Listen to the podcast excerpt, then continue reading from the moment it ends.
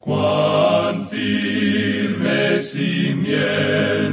se ha dado a la fe. A través de la Biblia, un análisis de la Biblia libro por libro que le ayudará a crecer espiritualmente. Estos estudios fueron diseñados por el doctor J. Vernon McGee. Acompáñenos en este fascinante recorrido a través de la Biblia. La palabra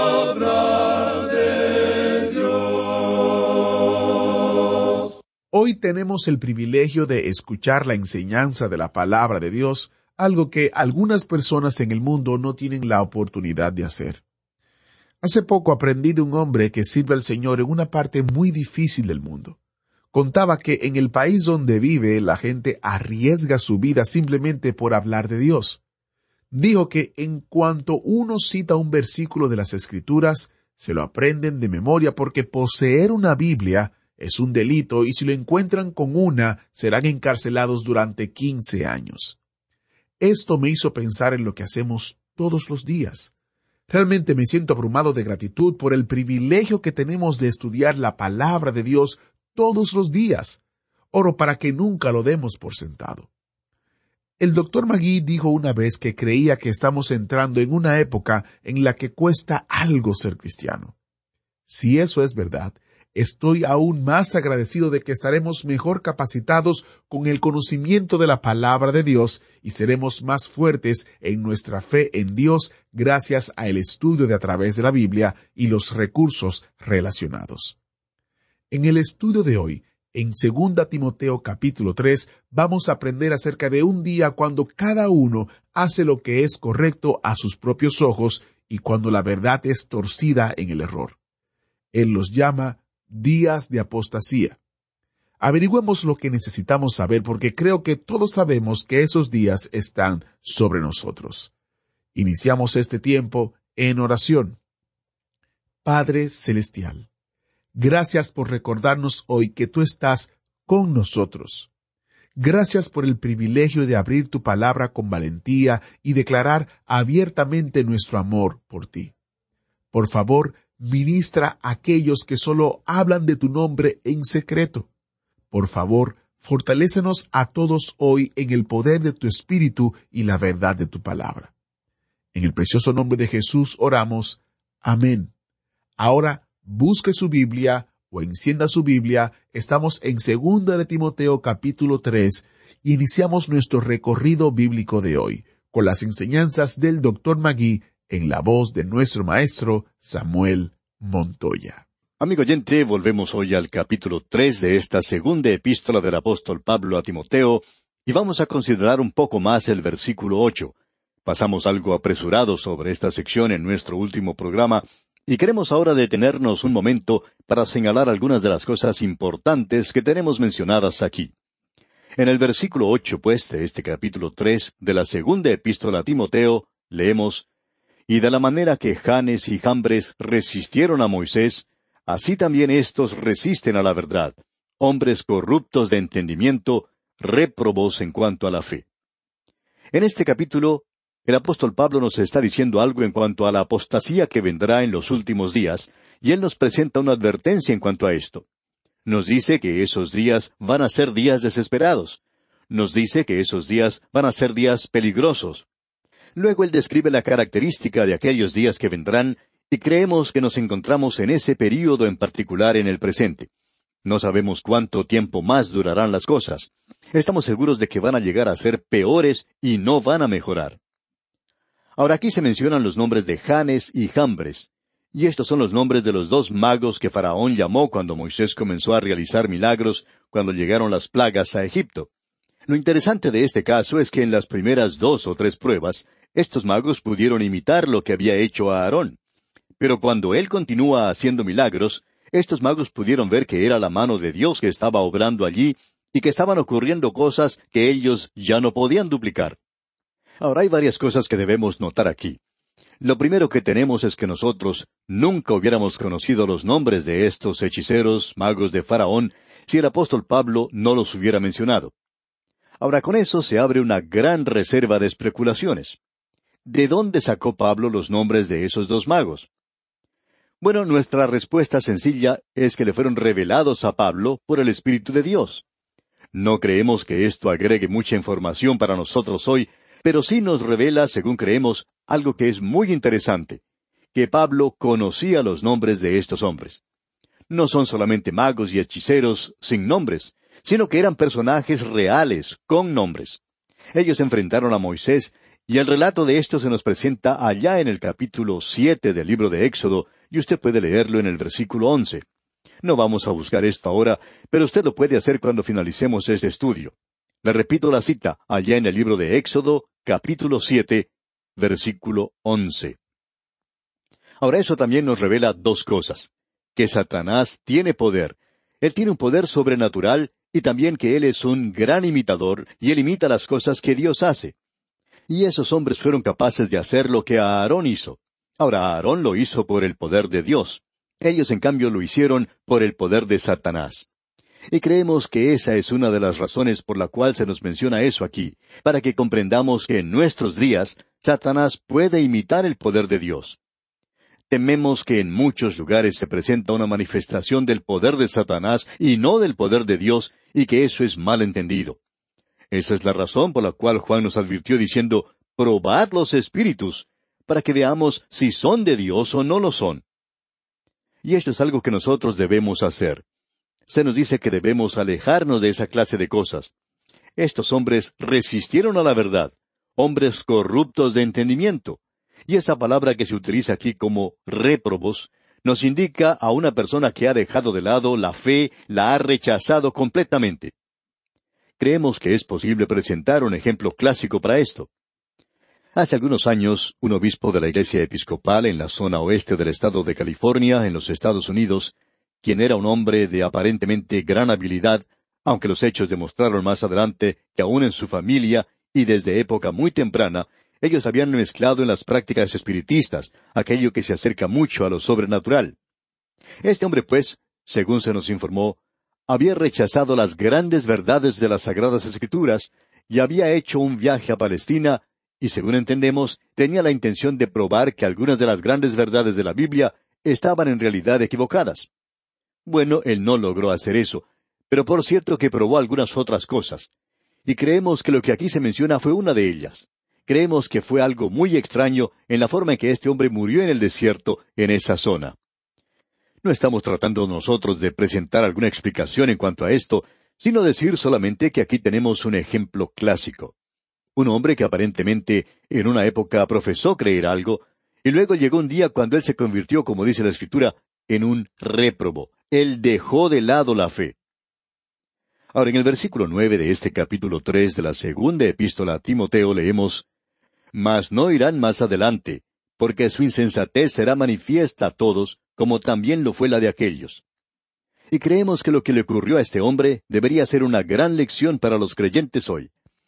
Usted puede meterse en estas cosas si quiere hacerlo, pero usted está tratando con cosas que son realmente peligrosas porque existe una manifestación de poder satánico alrededor nuestro en el presente. Y en este día de materialismo tosco, es algo muy extraño que se pueda observar la manifestación de un poder sobrenatural. Y hay algunas personas que se sorprenden al descubrir eso porque ellos habían rechazado completamente lo sobrenatural. Pero mucho de esto, por supuesto, es algo satánico. Ahora, en el versículo diez leemos, Pero tú has seguido mi doctrina, conducta, propósito, fe, longanimidad, amor, paciencia. Usted se puede dar cuenta que Timoteo conocía muy bien al apóstol Pablo. La vida del apóstol era como un libro abierto, y la vida del creyente debería ser así. Y el apóstol Pablo continúa diciendo en el versículo once de este capítulo tres de la segunda epístola a Timoteo, persecuciones, padecimientos como los que me sobrevinieron en Antioquía. Aquí se refiere a Antioquía de Pisidia. Y continúa diciendo en la segunda parte de este versículo once, en Iconio, en Listra.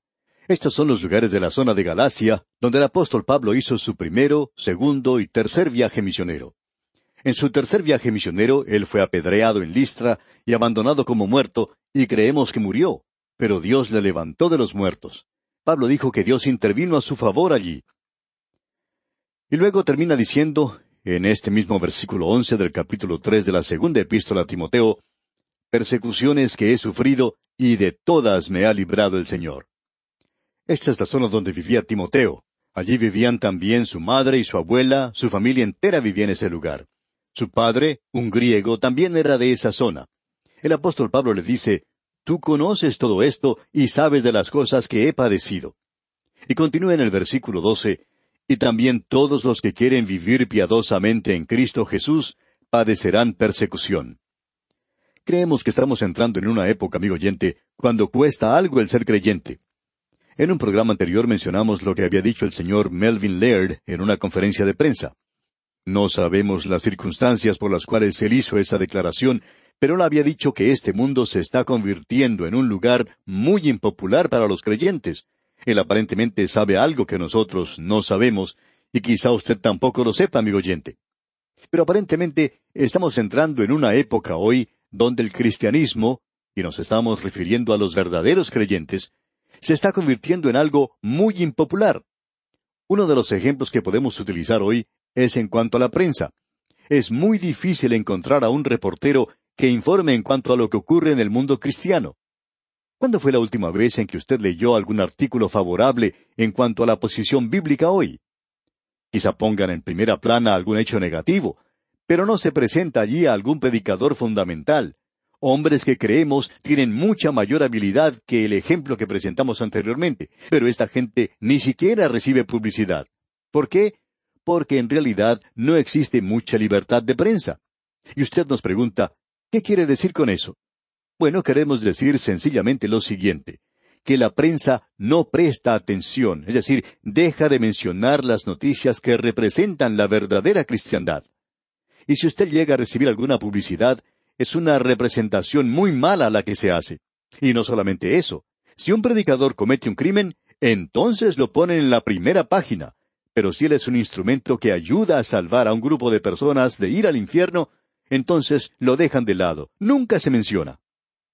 Lo que estamos diciendo, amigo oyente, es que hemos entrado en una órbita donde sabemos lo que es pagar un precio por mantenernos firmes por Cristo.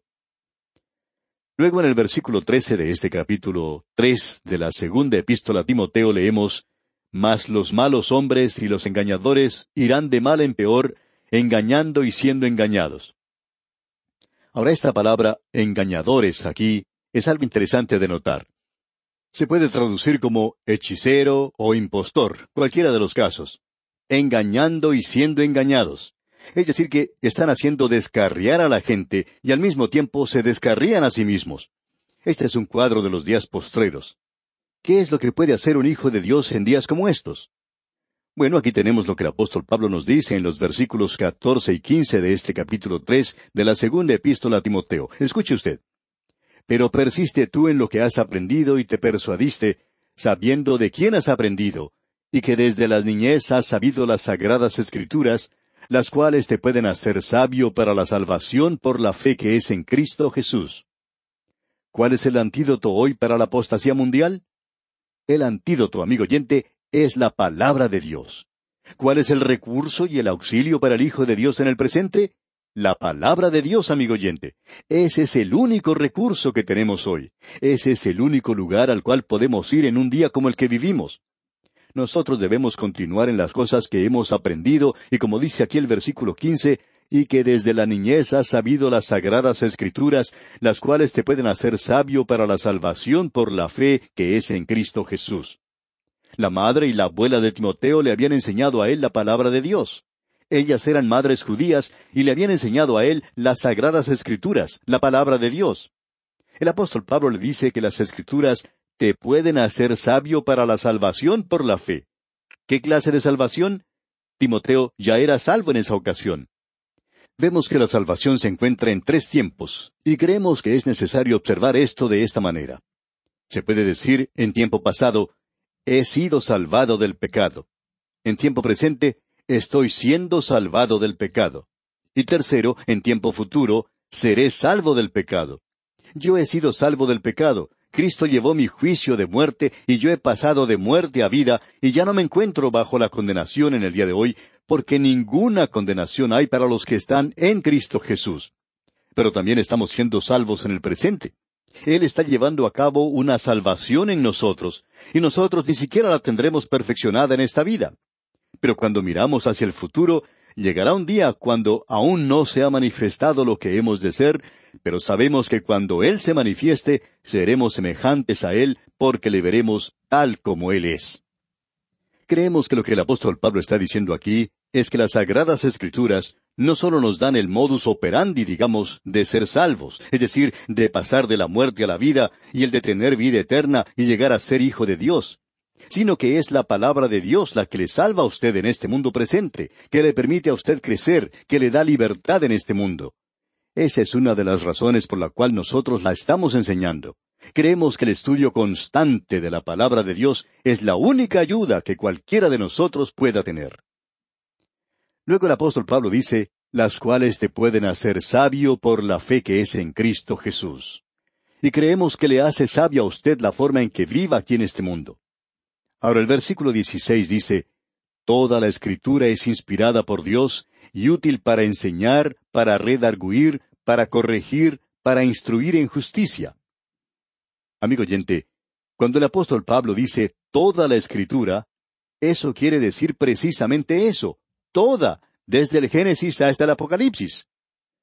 Alguien nos va a decir ahora, bueno, ¿no sabía usted que el libro de Apocalipsis no se había escrito todavía? Pero lo importante es saber que el libro de Apocalipsis llegó a formar parte de las Sagradas Escrituras. Y el apóstol Pablo está cubriendo todo esto aquí cuando dice, toda la Escritura es inspirada por Dios. Esa palabra inspiración indica el aliento de Dios. Estos hombres no eran simplemente plumas que el Señor levantaba para escribir, sino que la maravilla de esto es que Dios utilizó la personalidad de estos hombres. Ellos se expresaron en su propia forma de pensar y aún así Dios expresó exactamente lo que Él quería decir. Y Dios nos ha dado su palabra, y Él no tiene otra cosa que decirnos hoy. Si Dios abriera los cielos, si Él hablara de los cielos en el día de hoy, Él no agregaría nada de lo que ya se ha dicho, amigo oyente. Él ya lo ha dicho y Él no tiene nada más que decirnos. Y así vemos aquí en los versículos 16 y 17, Toda la escritura es inspirada por Dios y útil para enseñar, para redarguir, para corregir, para instruir en justicia, a fin de que el hombre de Dios sea perfecto, enteramente preparado para toda buena obra. Notemos esta palabra enteramente. Y nos dice enteramente preparado para toda buena obra. Notemos ahora por un instante lo que se nos dice aquí, porque esto es algo de suma importancia para nosotros. Es útil para enseñar. Esa es la razón por la cual nosotros estamos enseñándola. La Biblia se debe enseñar. Es buena para redarguir, es decir, convicción. Eso nos demuestra nuestra culpabilidad. Es buena para corregir. De paso, digamos que si el Espíritu de Dios está obrando, esto nos convencerá de nuestra culpabilidad. Así es como usted puede probar si la palabra de Dios está obrando en su vida. Si usted lee este libro de la misma manera en que lee cualquier otro libro, entonces, amigo oyente, el Espíritu de Dios no está obrando. Este libro es diferente y ha sido dado por el Espíritu de Dios, y es el Espíritu de Dios quien lo debe usar. Si esto no tiene ningún significado para usted, entonces es como cualquier otro libro. Este libro es para corregir, es decir, que arregla las cosas en su vida y debe ser eso. También es para instruir. Esto quiere decir disciplinar. La palabra de Dios nos debe disciplinar. Luego dice, a fin de que el hombre de Dios sea perfecto. Ahora esto no quiere decir que usted y yo vamos a alcanzar la clase de perfección que nosotros pensamos que tenemos o podemos tener en el día de hoy, sino que indica madurez completa. Usted llegará a ser un hombre completo, maduro. Hay demasiados creyentes que son como niños hoy. Luego dice, enteramente preparado. La palabra de Dios puede prepararle a usted para la vida, para toda buena obra. Esa es la razón, amigo oyente, por la cual nosotros no estamos convencidos de esos programas que existen hoy, esos pequeños sistemas y métodos de la actualidad, que pretenden convertirlo a usted con unas pocas lecciones fáciles en un cristiano maduro. Toda la escritura ha sido dada por inspiración de Dios y toda debe utilizarse en el día de hoy para suplir sus necesidades. Permítanos añadir algo más aquí. Hay algunos que pueden decir, ¿cómo sabe usted que es la palabra de Dios? ¿Quiere usted saber cómo? Podríamos dar muchas razones, pero simplemente vamos a presentar una aquí, por la que usted puede comprobar que es verdad. ¿Cómo prueba usted que es verdad? Bueno, Dios dice, prueba al Señor y ve si es bueno. Y ante nosotros tenemos la prueba de lo que puede hacer. Nosotros tenemos grandes cantidades de cartas, por eso sabemos lo que puede hacer. Y tenemos a nuestro alrededor a personas que están dispuestas a testificar. Creemos que la palabra de Dios es una realidad. Usted puede probar esto de la misma manera en que puede probar un problema de geometría o cualquier hecho científico. Esto es lo que la palabra de Dios puede hacer. ¿Puede hacerlo? Lo hace. Y esto está dirigido a nuestra vida diaria. Con esto, amigo oyente, llegamos al final de este capítulo tres de la segunda epístola a Timoteo. Comenzando ahora con el capítulo cuatro, tenemos aquí al apóstol Pablo dando las primeras instrucciones para sus últimos días. Y luego vamos a ver a este hombre dando su testimonio desde prácticamente su lecho de muerte.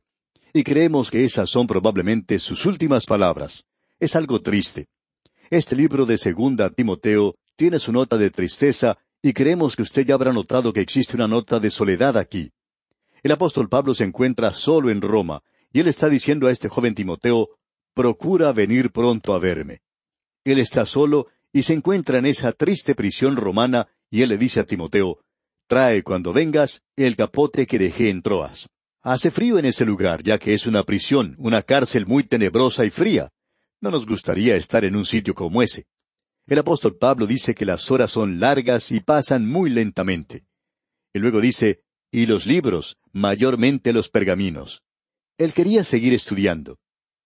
Vamos a ver entonces aquí al apóstol Pablo en su lecho de muerte y esa nota de tristeza y soledad. Pero también vamos a encontrar aquí algo más, y eso será una nota de victoria. Y vamos a escuchar al apóstol Pablo llamando al último ataque. Creemos que cuando usted escuche sus palabras en nuestro próximo programa, estará usted escuchando de Dios las cosas que Él quiere que usted escuche. Estas son sus últimas palabras para usted, y si usted no está preparado para aceptar esto y recibir esto, no creemos que Él tenga que decirle alguna otra cosa. Esto es todo, y lo veremos, Dios mediante, en nuestro próximo programa.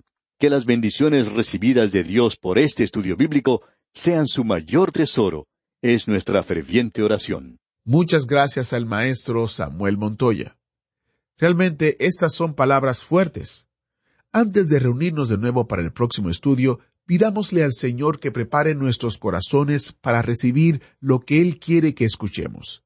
También usted puede prepararse leyendo por adelantado. Estaremos en segunda de Timoteo capítulo 4 versículos del 1 al 5.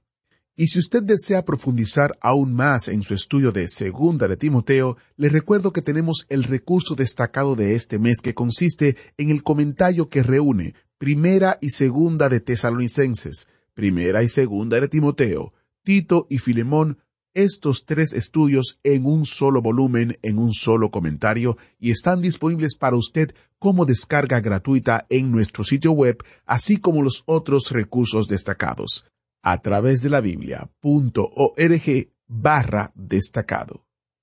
Agradecemos que nos acompañara en el estudio de hoy. Le invitamos a que visite nuestro sitio en internet a través de la.